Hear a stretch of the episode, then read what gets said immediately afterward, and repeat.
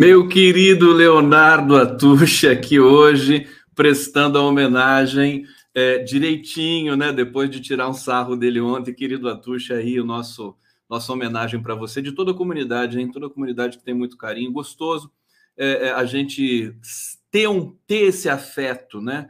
Acho que é tão, é tão bom a gente poder sentir é, um carinho pelos amigos do trabalho, pelas pessoas que estão junto na luta com a gente.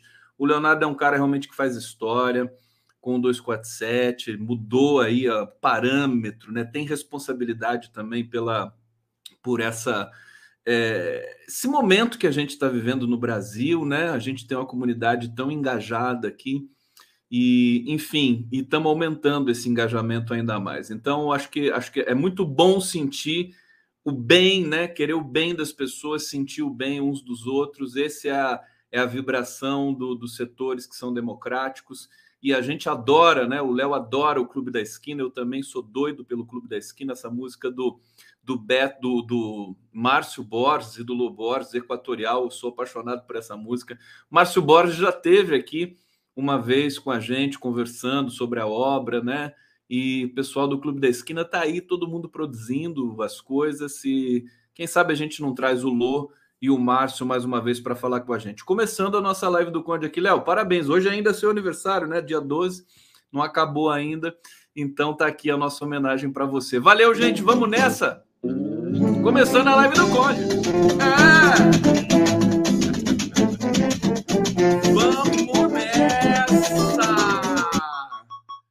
ó, tá, tá acabando a bateria do meu. Eu vou trocar a bateria aqui. Deixa eu colocar só aqui a nossa, o nosso banner. Aí, tá vendo? Sinal, é sinal de que acabou a bateria. Pera aí, deixa eu colocar aqui. Vamos colocar direitinho. Calma. Não, não se afobem. Tá aqui. Pronto. Gente, o, o, é tanta coisa que a gente faz, tanto trabalho, eu nem percebi. Eu imaginei que, por exemplo, a memória desse computador, é, que é um computador maravilhoso, diga-se de passagem, que eu uso aqui para fazer as transmissões, fosse infinita, né? Porque, putz, né, o computador vem com uma memória de 1 giga, né? 1 giga não, 1 tera, né? Ele vem com a menor de um, são mil gigas, né? 1 tera, putz, vai dar para baixar tudo que você quiser. Não deu. Chegou aqui, o cara tá me avisando, olha, tá cheio, entendeu? Se você quiser, vai ter que pagar mais. Então, como eu não vou pagar, né, eu vou esvaziar o meu computador. Gente, vocês estão bem? Tudo bem? Vamos lá. Começando mais uma live aqui. Rogério Teles, obrigado pela presença, pelo carinho também. Ao vivo aqui pela TVT de São Paulo. Alô, Jordão, Tarcísio, Paulo Ivanuque. É, pessoal, e tem o Salvador também. Super Salvador. Paulo Salvador. Ali da TVT dali da TVT. gente, hoje, hoje eu entrevistei dois, dois cineastas, dois documentaristas.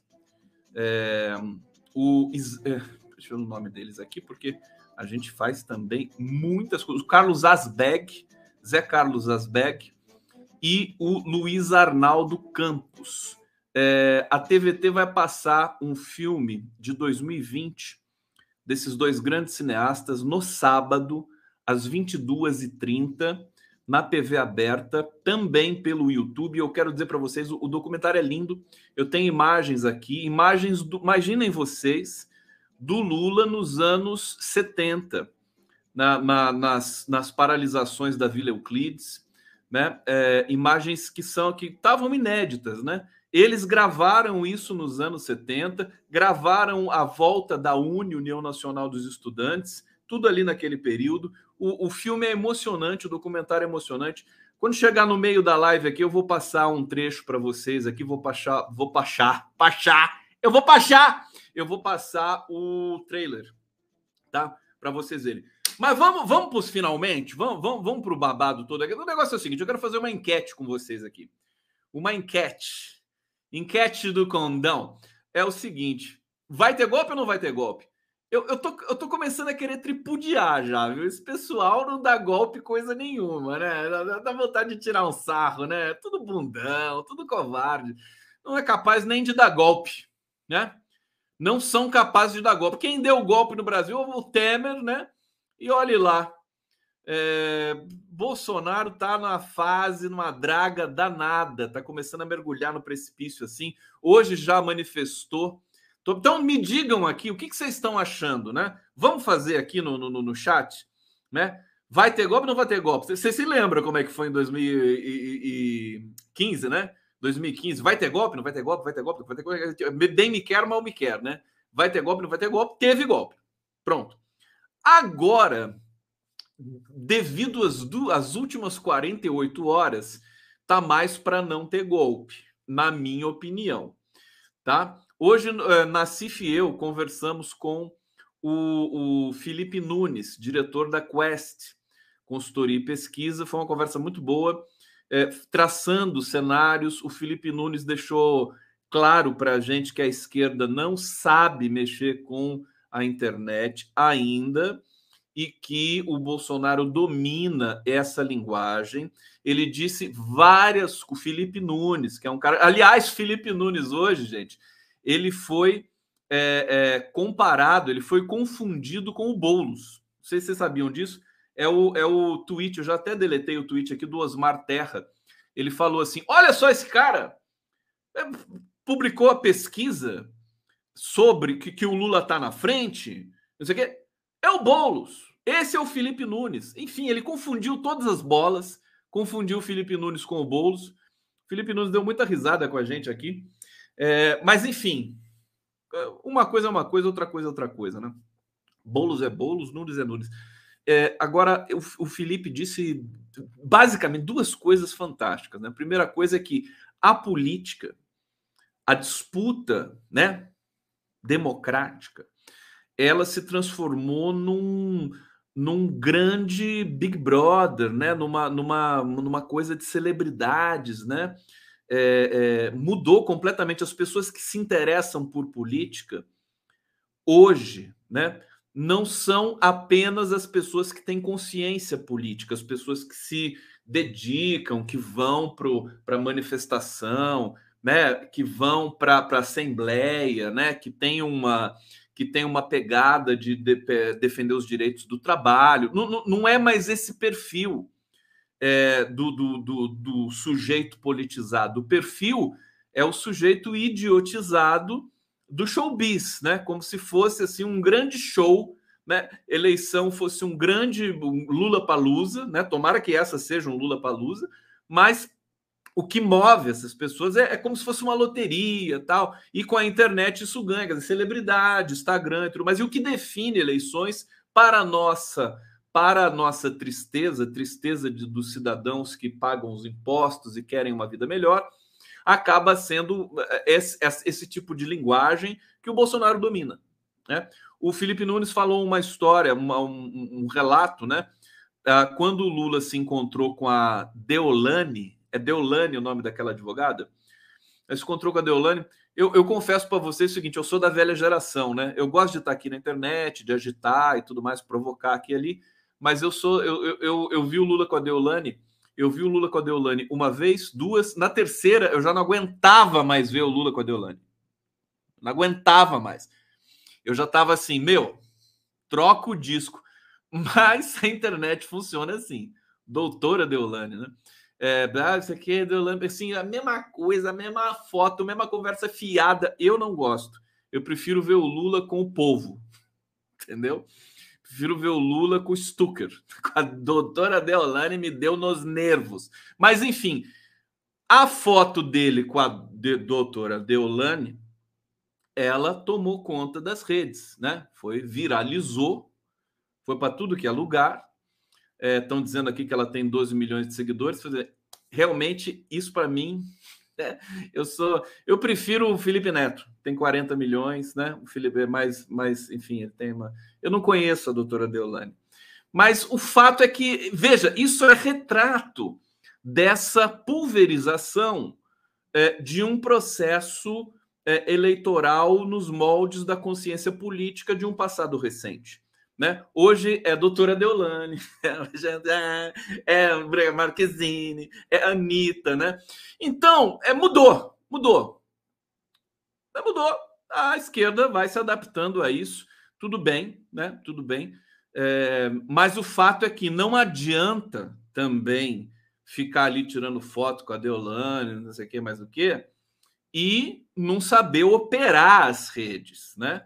Aí não, não ter uma expertise para povoar, distribuir, né? É, é, rastrear usuários, perfis, né? Plantar, digamos assim, questões importantes que sejam aquelas questões que são mais politizadas com relação ao trabalho, com relação à saúde, com relação ao emprego, né? com relação à inflação, com relação ao combate à fome. É, eu acho que a gente vai ter de buscar essa experiência, essa experiência não vai cair do céu, né? Evidentemente. É, nesse ponto, e aí eu quero destacar com vocês o seguinte: o Bolsonaro domina essa linguagem faz tempo, né? É, e a esquerda continua sem saber o que fazer nesse campo. A diferença. Por que, que nós. Por que, que a esquerda lidera as eleições com, com uma vantagem que deve, dá para vencer no primeiro turno? Porque o Lula é fora de série. Né? E também porque o Brasil passa por uma crise econômica, o Brasil está sob alto impacto da inflação, o Brasil está ameaçado por vários pontos. O Bolsonaro é um cara, a persona não grata, ele só é, digamos, só vale, só produz aquele sentido tóxico dele para a legião de fanáticos que o seguem, né? Lamentavelmente, que os segue, né? Lamentavelmente. E aí é, nós temos aí esse, essa diferença, né? Na casa dos 20 pontos, que é uma grande vantagem para a esquerda, mas como se trata de um candidato tóxico que joga sujo, que é bandido, que é assassino, eu chamo Bolsonaro de assassino mesmo. Vocês não? Assassino, vagabundo, assassino, genocida. Tenho medo, não. É, é, então, você tem um cara desse, desse nível, aí é perigoso. Aí você pode ter, enfim, algum processo. Agora, eu acho que está enfraquecido. Acho que os militares é, ficaram de saco cheio. Essa demissão do Bento Albuquerque, do Ministério de Minas e Energia, é, emputeceu os almirantes. Desculpa a minha linguagem aqui, mas é para dar assim a dimensão realmente do que aconteceu, né? Eles ficaram pés da vida com o Bolsonaro. E o Bolsonaro está aí, né? Falando sozinho, porque está isolado, está ficando isolado. Os, quem, quem que são os militares que estão do lado do Bolsonaro agora? Então, assim, é aquela coisa, né? Ah, mas não me acusa de bipolar.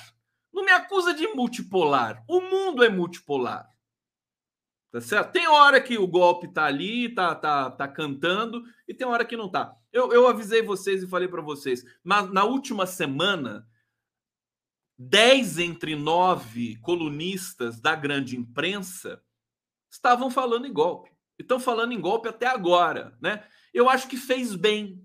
Acho que fez bem falar em golpe, porque agora esvaziou de vez. Você vê como é que é? É uma tática, é uma técnica, é uma máxima da, do funcionamento do discurso. Quando você denuncia um processo e fala, né, é assim, uma overdose sobre a questão do golpe, que foi realmente essa última semana, se esvazia essa tendência. Quando você não fala que é aquele recalque, aí a coisa começa a ficar perigosa, tá certo? Então agora, sinceramente, quem que vai dar o golpe? O, o general Heleno? Aquele filhote de verme, né? O Bolsonaro, né? A coisa realmente, olha, com todos os erros que nós temos no horizonte do próprio, dos próprios setores progressistas, acho que a gente está melhor na fita, tem que recobrar essa autoestima aí. E aí eu vou trazer alguns temas de hoje, algumas notícias de hoje, que acho que revelam, que costuram um pouco, que, que, subsidiam essa minha interpretação de que o golpe realmente subiu no telhado, né? Aquela coisa, o golpe subiu no telhado, o golpe morreu. O golpe morreu! O golpe morreu! Morreu, morreu! Depois do. Depois do, do Nietzsche, né? Deus morreu, Aí alguém escreveu recentemente aqui também que a, a, a história morreu, né? O, como é que é o nome daquele historiador peruano, né? Fukuyama, né? A história morreu, o mercado morreu, o golpe morreu e eu não me sinto muito bem. Né? Vou fazer uma camiseta. Assim. Tá bom, gente. Seguinte, eu não consigo fazer live sem gritar. Hoje o meu filhote está tá dormindo aqui, mas o sono dele é pesado. Então eu posso gritar à vontade, que ele nem, ah, nem, nem liga. Aqui a Moscovita, o golpe faleceu. O enterro do golpe. Vamos fazer o enterro do golpe. Tem coisa mais gostosa que isso, né? Pega, vamos fazer pegar um caixão, né? bota lá o nome dele, golpe, né? Põe lá um cadáver do Bolsonaro, né? Que tem um monte por aí, para a gente pegar cadáver, né? claro, né? É, customizado, né? Com, como é que é o nome daquilo? Como é que é o nome daquela coisinha que você faz ali? É, que, você faz bonequinho, né? É, biscuit! Faz um cadáver de biscuit do Bolsonaro, põe dentro do caixão e põe, põe uma cruz ali. O golpe morreu. Pronto, vamos matar o golpe. Acabou! Acabou! Que nem o Galvão Bueno, né? Acabou! Acabou! Acabou! O sol cai, explode a bomba. Não tem mais nada. Desculpa, gente. Eu não, não, não, não me aguento. Eu não me aguento. Bom, tudo bem? Posso continuar aqui? Alguém está insatisfeito aqui com a minha extravagância? Querem discutir a questão? Ah, então tá bom. Então, golpe faleceu é, diz oi para mim, Rose Figueiras, aqui no Bate-Papo. Thiago Leandro, Rita Andreata, só gente bonita e linda com nome lindo aqui. Diz oi para mim, Rose. Eu digo oi, digo tchau, digo cafungo no cangote, o que você quiser. É... Aqui o Ricardo Souza falando: não sei como é que o PT não trouxe o Thiago dos Reis ainda, ajudaria muito na comunicação. Ah, meu filho, mas é difícil. É difícil, né? Tem dono. Comunicação no PT tem dono. É, deixa eu ver aqui, Ana Preta falando, grita, Gondão, grita, Gondão. Eu vou gritar também para vocês aqui. Aqui o Thiago Silva de Bolsonaro 2022, na cadeia, evidentemente, aqui, inclusive em homenagem a você. Aqui, ó, coloco essa imagem para você aqui, ó, Bolsonaro 2022. Pronto. Tá aqui o, a, o, o outdoor que vai viralizar no Brasil, Bolsonaro 2022, né? Tranca esta merda e joga a chave no esgoto. Pronto, tá feito o negócio aqui. Desculpa, gente. Hoje eu tô meio com a moléstia, viu? Olha só, estão prontos? Deixa eu tomar um gole aqui do meu vinho. Hum. Hum, tá bom isso aqui. Bolso... Olha só isso aqui, gente. Vocês estão prontos, né? Tapem o nariz Bolsonaro volta a dizer que negro é pesado em arrobas e ironiza sua condenação. Sua condenação porque ele foi condenado pelo racismo, né? Há acho que pouco menos de um ano atrás, né?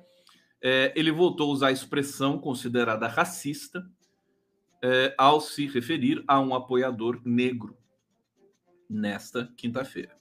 Ele disse que negros são pesados em arrobas. Tá bom para vocês? Hein? Cadê, cadê, cadê o editorialista do Estadão? Hein, editorialista do Estadão? Que tal fazer um editorial agora dizendo que é uma decisão difícil? Por favor, tá? Em conversa com simpatizantes, publicada nas redes sociais, ele lembrou que já foi processado por isso e mais uma vez utilizou o termo que o levou a ser denunciado pela PGR pelo crime de racismo. Racismo. Aí abre aspas, né? Abre aspas. Conseguiram te levantar? Pô, tu pesa o quê? Mais de sete arrobas, não é? Disse o verme. Para um cara que é apoiador dele. Né? Se eu fosse esse cara, eu ia um processo no Bolsonaro, pedir uma indenização de um milhão. Né? Antes de assumir a cadeira no Planalto, ah, não, foi antes de assumir o Planalto, né? Bolsonaro foi denunciado pela Procuradoria e condenado pela Justiça de primeira instância por ter afirmado que visitou uma comunidade quilombola e que o afrodescendente mais leve lá pesava sete arrobas. E que nem para procriador ele serve mais. Eu fico até ruborizado de ter de ler essas coisas, entendeu?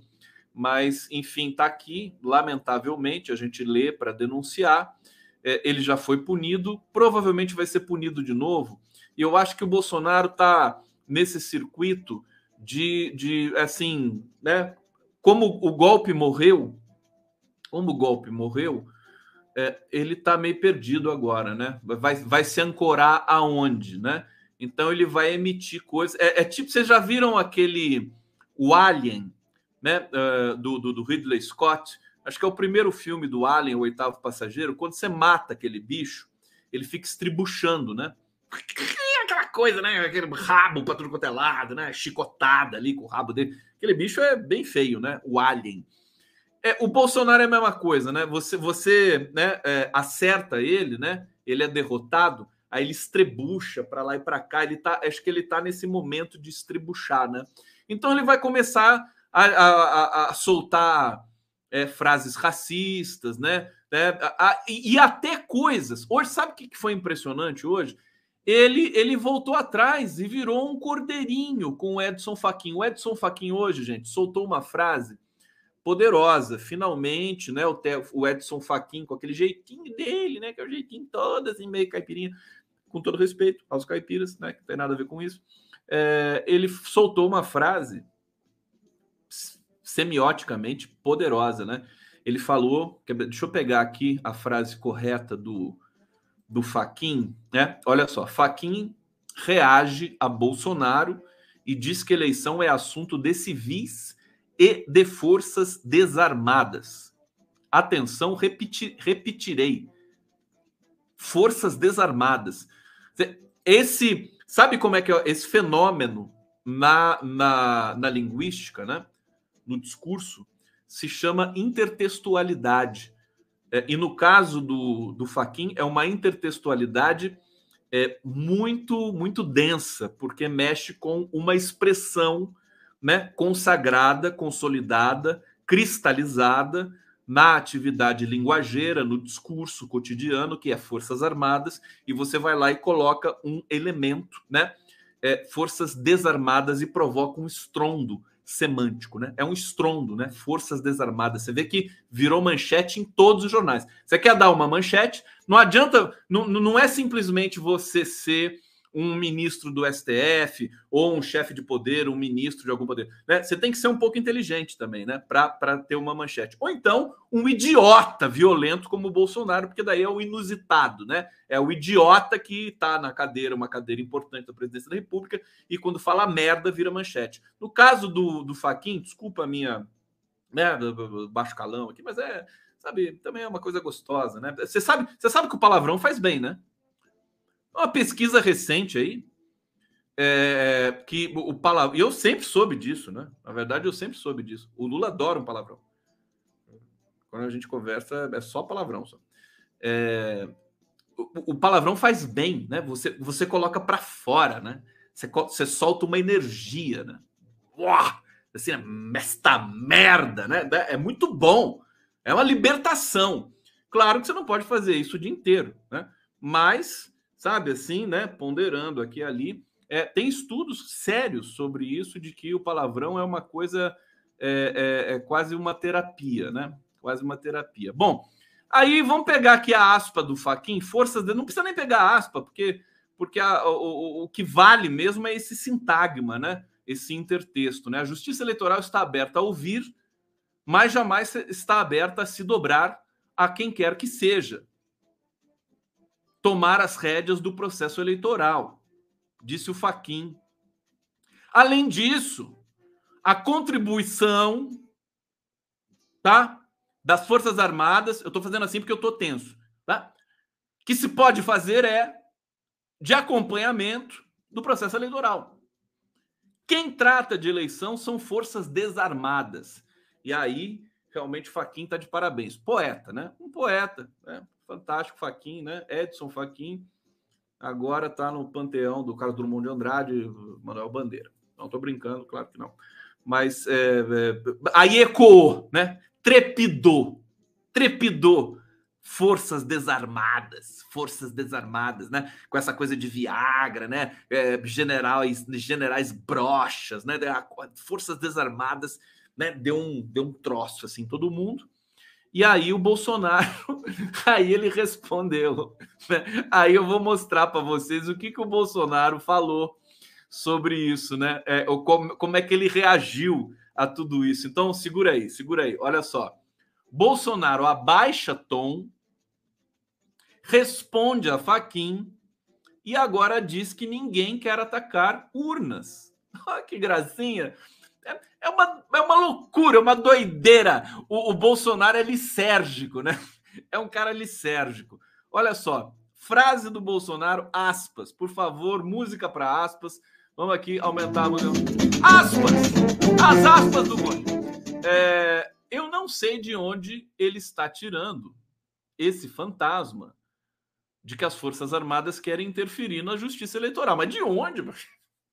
O Faquinha tá louco, né? Da onde que ele tá tirando isso? É absurdo, né? Ele, aí, aspas, de novo, né? Não existe interferência. Ninguém quer impor nada. Ninguém quer atacar as urnas, atacar a democracia, nada disso. Frase do Bolsonaro. Ninguém está incorrendo em atos antidemocráticos. Pelo amor de Deus. A transparência das eleições, eleições limpas, transparente, é questão de segurança nacional. Aí ele termina com essa, né? Quer dizer, o cara estava até indo bem, né? Ele estava indo bem, né? Ninguém está incorrendo em atos antidemocráticos, pelo amor de Deus. Transparência das eleições, eleições limpas, transparentes, ele, ele poderia. Ele, o certo seria ele terminar assim: eleições limpas, transparentes, é, é premissa básica da democracia. Não, ele fala, é questão de segurança nacional. Quer dizer, é muito louco, sinceramente. Então, mas, mas isso representa, gente, o seguinte: o Bolsonaro, ele, ele afinou, né? Ele sentiu, sentiu o peso, né? Sentiu o isolamento, sentiu que, que os milicos ali já estão assim, né? Com o saco bem cheio mesmo dele, né? né, querendo, pelo amor de Deus, tira esse cara do nosso horizonte, ninguém aguenta mais este verme. E aí, e aí ele tá dando a afinadinha tradicional dele aqui, né? Fraquejou. Bolsonaro fraquejou!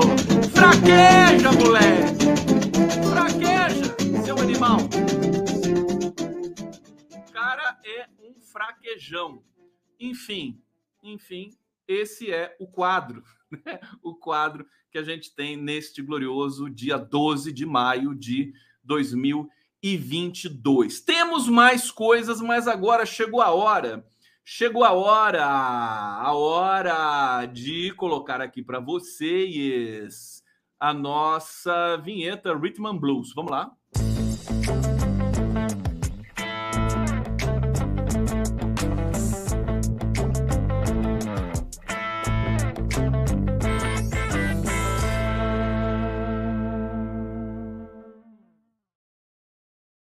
Essa vinheta é mó barato, né? É a minha preferida essa aqui.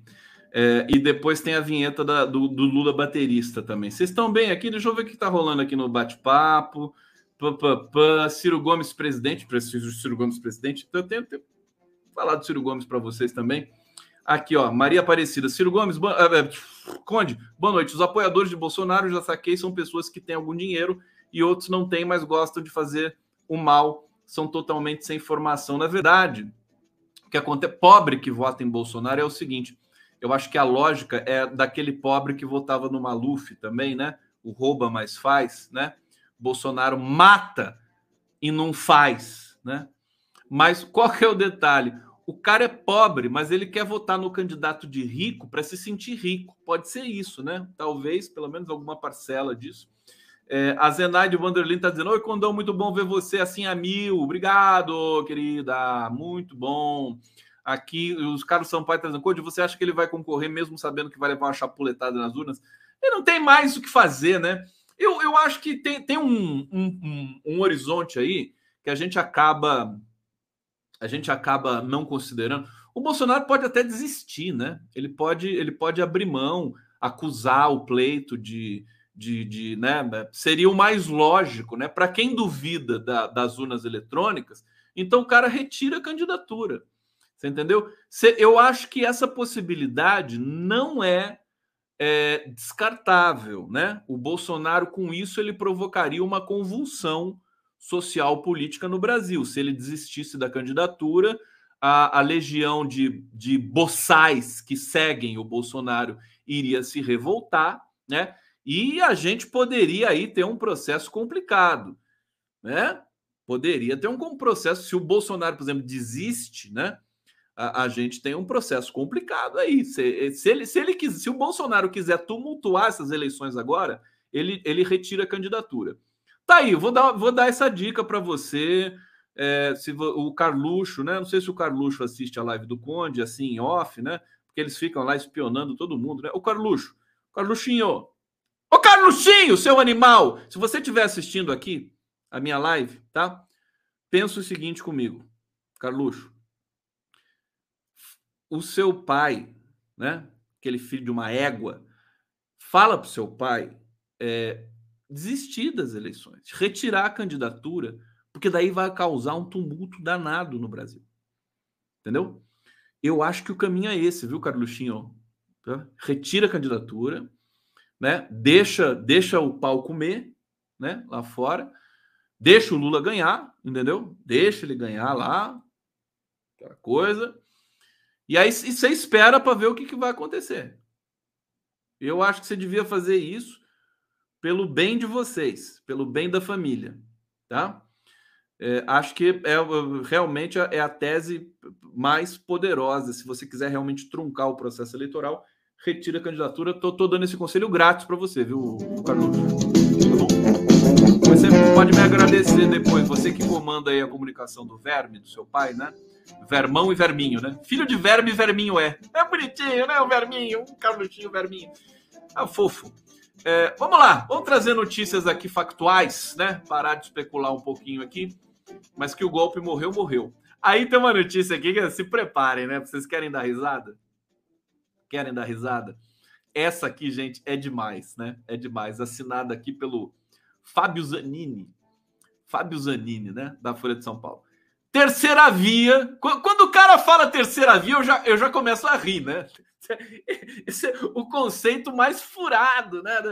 Hoje, hoje o Felipe Nunes falou assim: não, terceira via realmente é, esquece, né? Sem condições.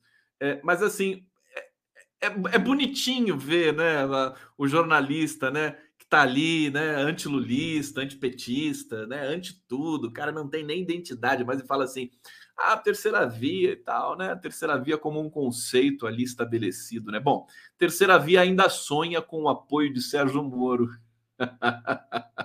apoio de Sérgio Moro, é, olha só, é, essa notícia é um, uma troça, né? Uma troça só. Candidatura do ex-juiz suspeito acabou se inviabilizando quando ele deixou o Podemos e enfrentou a rejeição ao seu nome por seus novos correligionários. A União Brasil, que integrava os esforços pela construção de uma candidatura única, é, acabou abandonando o grupo e lançando seu presidente, Luciano Bivar, como pré-candidato. Ainda assim, a terceira via é meus ovos, né? Estou falando aqui. É, dirigentes dos partidos que seguem dialogando enxergam que o apoio de Moro pode fazer diferença para que consigam chegar mais competitivos à campanha. Quando, as, quando ainda era pré-candidato, chegou a aparecer com 10%. É, o Moro não morreu ainda, tá, gente? Estão tá, perguntando, Sérgio Moro morreu? Ainda não. Né? Politicamente, sim, mas ainda não. É, biologicamente, não. Né? nas pesquisas, eu costumava dividir a terceira colocação com o ex-ministro Ciro Gomes. O que, que vai acontecer com o Moro? Quem que sabe o que, que vai acontecer com o Moro? Ele possivelmente não vai, não vai ser autorizado a mudar o domicílio eleitoral para São Paulo, porque é uma fraude, né? O cara mora no hotel, ele dá o endereço do flat, né? Para tirar o domicílio eleitoral em São Paulo, né? E aí dá aquelas desculpas mais esfarrapadas. Não, mas Maringá é uma cidade paulista, praticamente. Tá? É, eu posso tirar o, o domicílio eleitoral em São Paulo. Sabe-se lá o que vai acontecer com o Sérgio Moro? Eu confesso que o meu sonho de consumo e eu não não vou arredar pé desse meu sonho é ver Bolsonaro, Sérgio Moro, Deltan Dallagnol, os três na mesma cela, né? Dividindo a roupa de cama, né? E o piniquinho. Eu quero ver na papuda, né? Os três na o Bolsonaro não tem curso superior, né? Se ele for em cana, ele vai manda o cara para Bangu de uma vez, né? Até porque o domicílio dele é o Rio de Janeiro mesmo. É, vai lá com tadinho do o, eu fico o Sérgio, o Sérgio Cabral, né? Mas o Sérgio Cabral roubou muito mesmo, né? Que coisa horrível. Como é que esse, como é que, como é que o pai dele, que é um cara ligado à cultura, deixou o filho roubar tanto assim? Pelo amor de Deus. Não pode, né? Tem que educar essa gente. Pelo amor de Deus. É verdade? É... Bom, o Lula, o Lula de novo tá aí, ele tá o Lula é o único, é o único agente público, é a única personagem que Você vê que engraçado, né? Quando, quando a imprensa critica o Lula, é porque ele falou alguma coisa sobre o aborto, porque ele falou alguma coisa sobre cobrança política, né, de deputados e tal, nas bases, ou porque ele falou alguma coisa, que mais? Qual que foi a última mesmo que cobraram? Ah, da a entrevista que ele deu para Time, né? Todo mundo ficou com dor de cotovelo, né? E falou assim: "Ah, mas não pode falar assim que que o Zelensky é responsável pela guerra" né, da Ucrânia, né? O Zelensky é o maior bandido, né?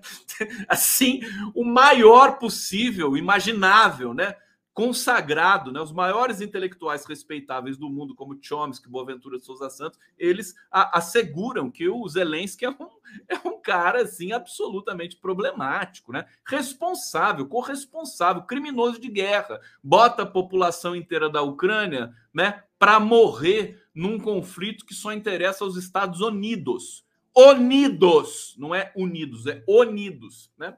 É, então, assim, dor de cotovelo, aí falou, não, o Lula não pode falar essas coisas tal. Aí até, até fogo amigo, né? Alguns intelectuais de esquerda, mas alguém tem que falar alguma coisa pro Lula, né? Não tem ninguém dando conselho pro Lula. Na época do Guxiquem era muito melhor, né? O, o Genuíno falou para mim, Genuíno é uma figura, né? Na época do Genuíno, do Dirceu do Guxiquem, né? E aí veio o mensalão, aquela coisa toda, né? O mensalão foi para destruir realmente esses pilares, né? Pilares político teórico ideológicos do PT, que era de seu Guxiquem e Genuíno, basicamente, né? É, genuíno, eu falei pro Genuíno assim, pô, mas não tem ninguém para dar bronca no Lula, ô Genuíno. Hoje, né? Hoje não tem, né? Hoje não tem. Mas aí o Genuíno falou que naquela época o Guxiquem ia lá e criticava Lula, né? Eu queria ver o Guxiquem, o Guxiquem é engraçado, né? É um cara, já aquele japonês brabo, né? Devia dar aquelas duras no Lula assim. Mas enfim, isso aí é, é a vida do sindicato eu acho que o Lula alçou uma posição tão, né? O, o, o, Stucker, o Stucker tira uma onda com o Lula, com o Lula. Acho que é importante, né? Não pode, né? Para o cara ter a referência, né? Não pode ficar só aquela coisa da bajulação e tudo mais. Mas enfim, estou digredindo aqui para dizer que é agora, né? Por que, que o Lula tá continua na frente das pesquisas e vai continuar? Porque a única crítica que podem fazer a ele é crítica no campo, ah, ele falou isso, né? Ele tomou é você não tem crítica do, do, de corrupção, por exemplo, como o Bolsonaro tem, de desvio, de descontrole da inflação, de ingerência, né? De, de chantagem, de você não tem isso, não. É, é só, são só essas filigranas assim na crítica ao Lula. Então é uma posição até na imprensa brasileira, até no debate público caidaço deste país, que começa a se recuperar e torcemos para que ele se recupere. É, o Lula está numa posição curiosamente interessante, né? É, é, de, de quase blindado, mas não blindado porque ele ganhou na loteria ou porque ele é o queridinho de alguém. É porque ele construiu essa blindagem, vamos dizer assim, né? E aqui eu é, queria destacar, deixa eu pegar aqui, cadê a notícia do Lula, meu filho? Tá aqui, ó. Mentalidade de quem fez a reforma trabalhista, é escravocrata, diz Lula. Então vou abrir a aspa do Lula aqui. A mentalidade de quem fez a reforma trabalhista, a reforma sindical, é a mentalidade escravocrata, de quem acha que sindicato não tem que ter força, não tem representatividade. No mundo desenvolvido em que você tem economia forte, você tem sindicato forte em qualquer país do mundo. Se você tiver economia forte, você tem sindicato forte. Essa é uma máxima, né? Que é, é por isso que a elite brasileira é a mais atrasada do mundo, né? É uma máxima. Qualquer país civilizado, você pega os Estados Unidos, a Alemanha, né? Enfim, tem lá seus problemas, mas assim, o sindicato forte, sindicato forte, ele é sinônimo de economia forte, de produção robusta de riqueza e divisas, né? Esse é o, é o elo virtuoso de um país soberano com economia forte. Tem sindicato, porque defende o direito do trabalhador, defende salário melhor. O salário melhor obriga a ter uma produtividade melhor e obriga você constituir um círculo virtuoso de produção é, e, de, e de estruturação do parque industrial é, e outros, e outros é, setores da, da, da, economia, o setor de é, serviço, né? Tudo mais. O Brasil tem um setor de serviço muito forte. Então, eu olha, tem gente dizendo, o Ciro Gomes ele falou, viu o nome dele subir aqui no bate-papo, ele falou assim: o Lula está pensando que vai encontrar o Brasil de 2003 e não é. É um Brasil diferente. Querido Ciro Gomes, coitado do Ciro Gomes, né? Que, que, que situação, né? Situação dramática do Ciro Gomes. Dramática. Cada dia fica pior, né? Cada dia pior.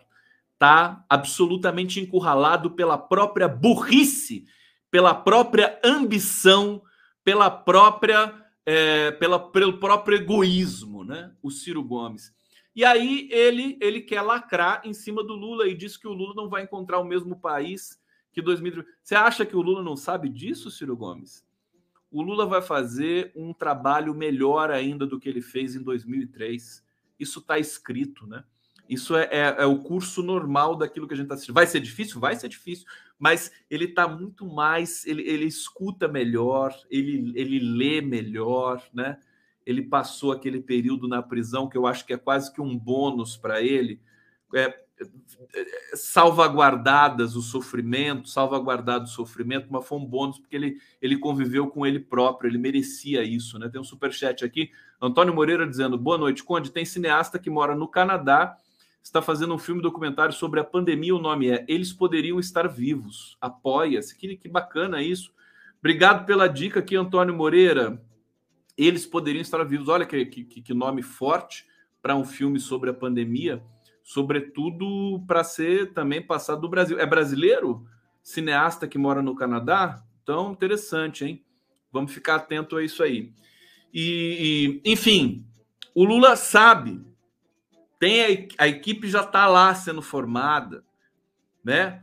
O PT tem quadro, né? Você conversa com qualquer. Hoje o Nassif conversou com o Jean Paul Prats, senador é, pelo PT do Rio Grande do Norte. Sabe, sabe a diferença que é ver um senador do PT falando? Com todo respeito, para um outro. Claro que tem senador do PSB, do, do onde mais, né? Do, do... Bom, o, o, Randolph, enfim, o Randolph é um cara que tem as qualidades, mas o Jean Paul Prats, quer dizer, é, o PT tem quadros técnicos, né? Assim que são espetaculares. Os caras, os caras têm lastro acadêmico, têm vivência, têm experiência, têm compromisso, sabe? Passaram por sofrimento, passaram por experiência. Então, assim, é um, é, é uma covardia, no fundo, né? Você pegar um, um tecnocrata do PSDB acabado aí, caidaço, para debater com um, um, um, um, especialista do PT, um senador, um deputado. É, é muito preparo, né? É, é, covardia total. Você imagina ver um deputado do, do, do, do, PSL falando. A gente vê um deputado do PS falando, PSL falando, dá vontade de vomitar, né? Você vê o, o Daniel Silveira, né? O Daniel Silveira, ele nem fala, né? Porque é uma coisa assim, né? Nem sei se ele, se ele, se ele consegue, né, articular alguma coisa, né? Então, o cara é só músculo, né? Só músculo e burrice acumulada, testosterona viva, né? O, o Daniel Silveira é o retrato, né, do macho é, é, idiota brasileiro. Né? É o cara é o cara mais estúpido que pode ter na face da terra, corrupto, né, com todas as tendências criminosas, né? De roubar, de fazer rachadinha, de fazer ameaça, de não respeitar a justiça, né? Daniel Silveira é emblemático, né? Emblemático. Então, sabe, é, é uma diferença tão grande. Como é que a gente pode ter dúvida, né? Em alguns momentos assim. Então, eu, só para justificar o seguinte, o Lula está cercado de gente ultra qualificada, gente que participou do governo passado, mas gente também nova que apareceu, jovens, né? Movimento negro, movimento indígena, né? Tá todo mundo ali grudado no Lula, porque sabe que é a única resposta que o Brasil pode dar para a gente ter democracia e para a gente retomar o nosso processo histórico democrático, sair do pesadelo. Você entendeu? É, eu, eu tenho argumentado na seguinte coisa: o cara é. A pessoa é antilulista, tem, tem pânico do Lula, tem trauma, porque o Lula é gostosão, né? Aquele cara, né?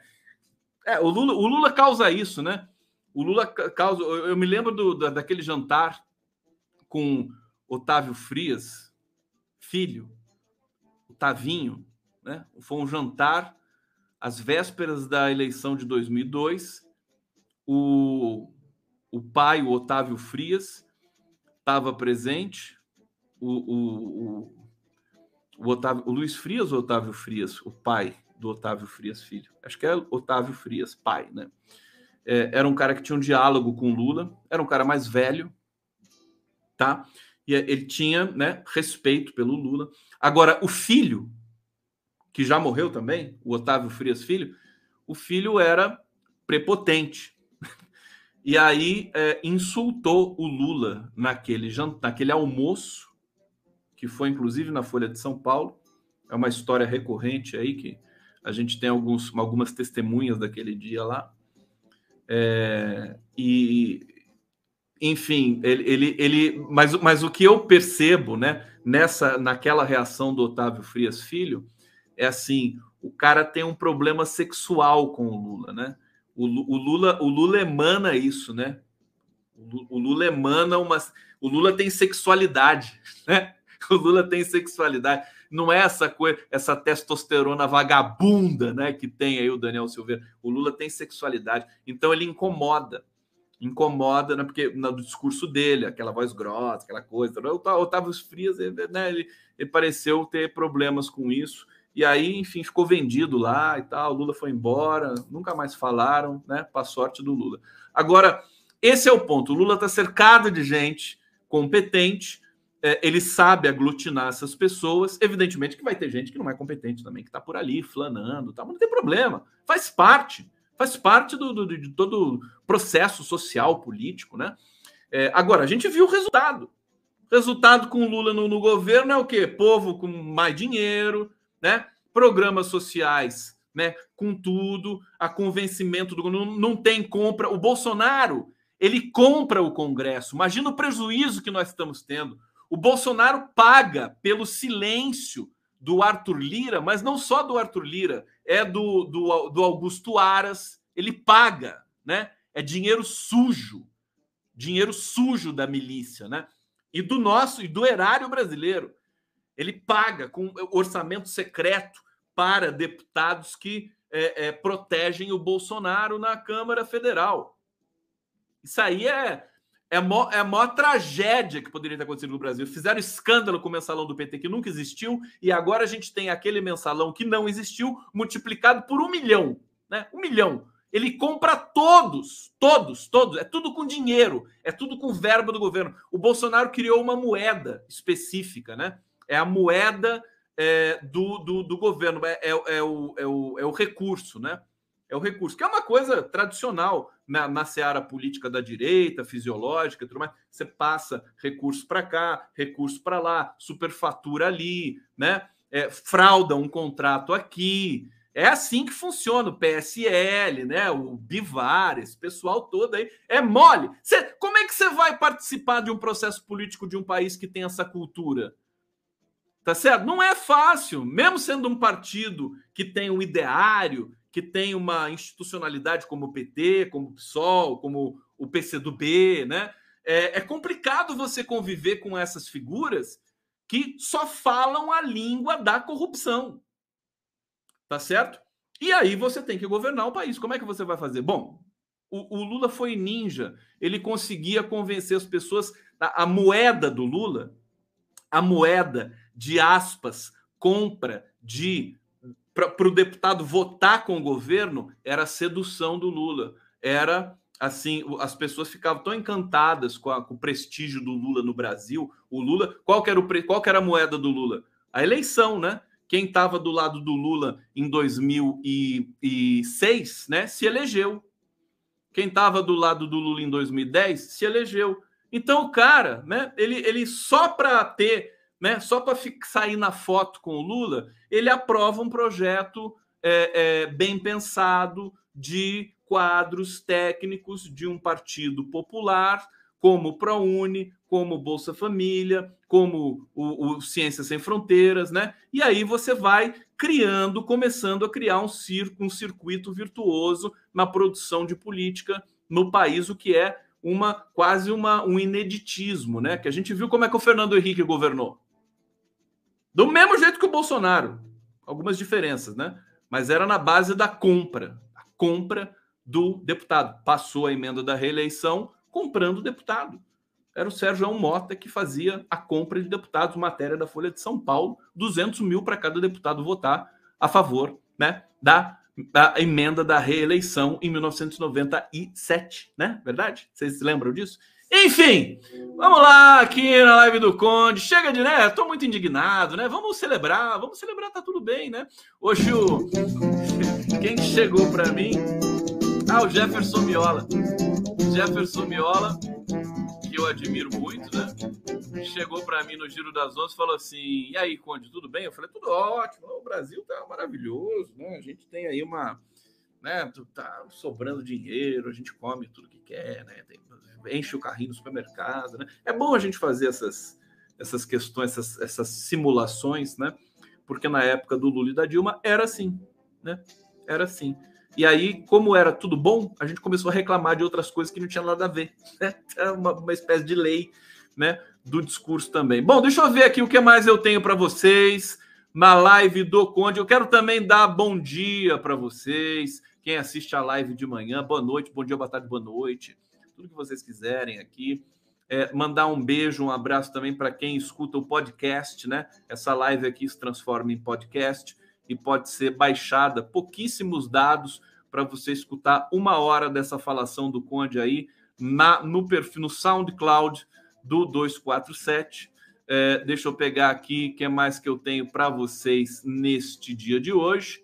É, bom, temos aí esse rescaldo. Bolsonaro abaixou o tom com o Faquin ele está com medo, né? É, a gente tem uma notícia aqui é, é, interessante: juiz eleitoral que fez postagens antipetistas é afastada, Regiane Tonedo Santos. A gente tem uma reviravolta também em algumas, algumas, é, alguns despachos judiciais depois da, da, da, febre da Lava Jato, né, do pesadelo da Lava Jato. O Lava Jatismo continua existindo, ele é a regra no sistema judicial brasileiro. Ontem conversei com o Agassiz Almeida Filho, que é um grande jurista brasileiro, professor da Universidade Federal da Paraíba, e ele, ele dizia assim: olha, antes da Lava Jato, a, o sistema judicial brasileiro era um lixo. É. Antes da Lava Jato, sistema judicial brasileiro era um lixo.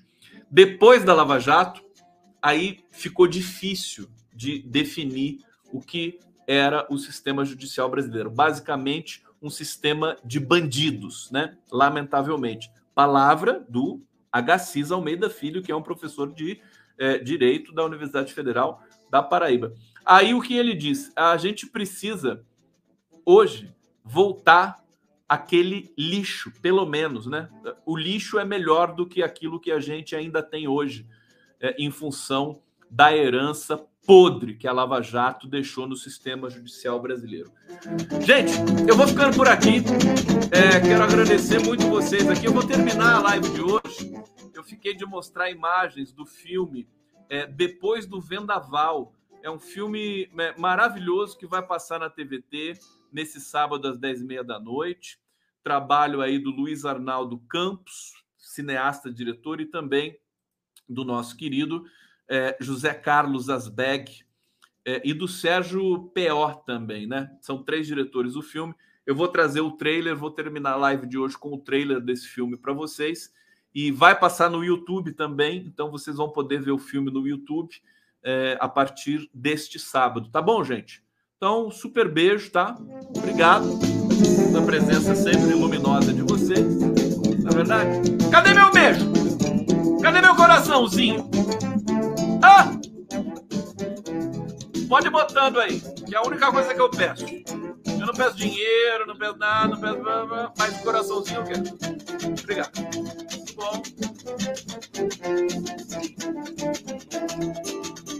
E aí vamos terminar com o clipe, o trailer do depois do Vendaval.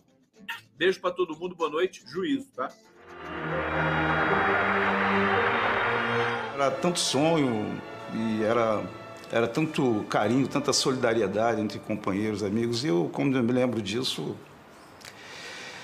Entendi aqui, na sede do Sindicato dos Metalúrgicos, de que a questão da liberdade, a questão da democracia, não é uma questão de metalúrgicos, é uma questão do povo brasileiro.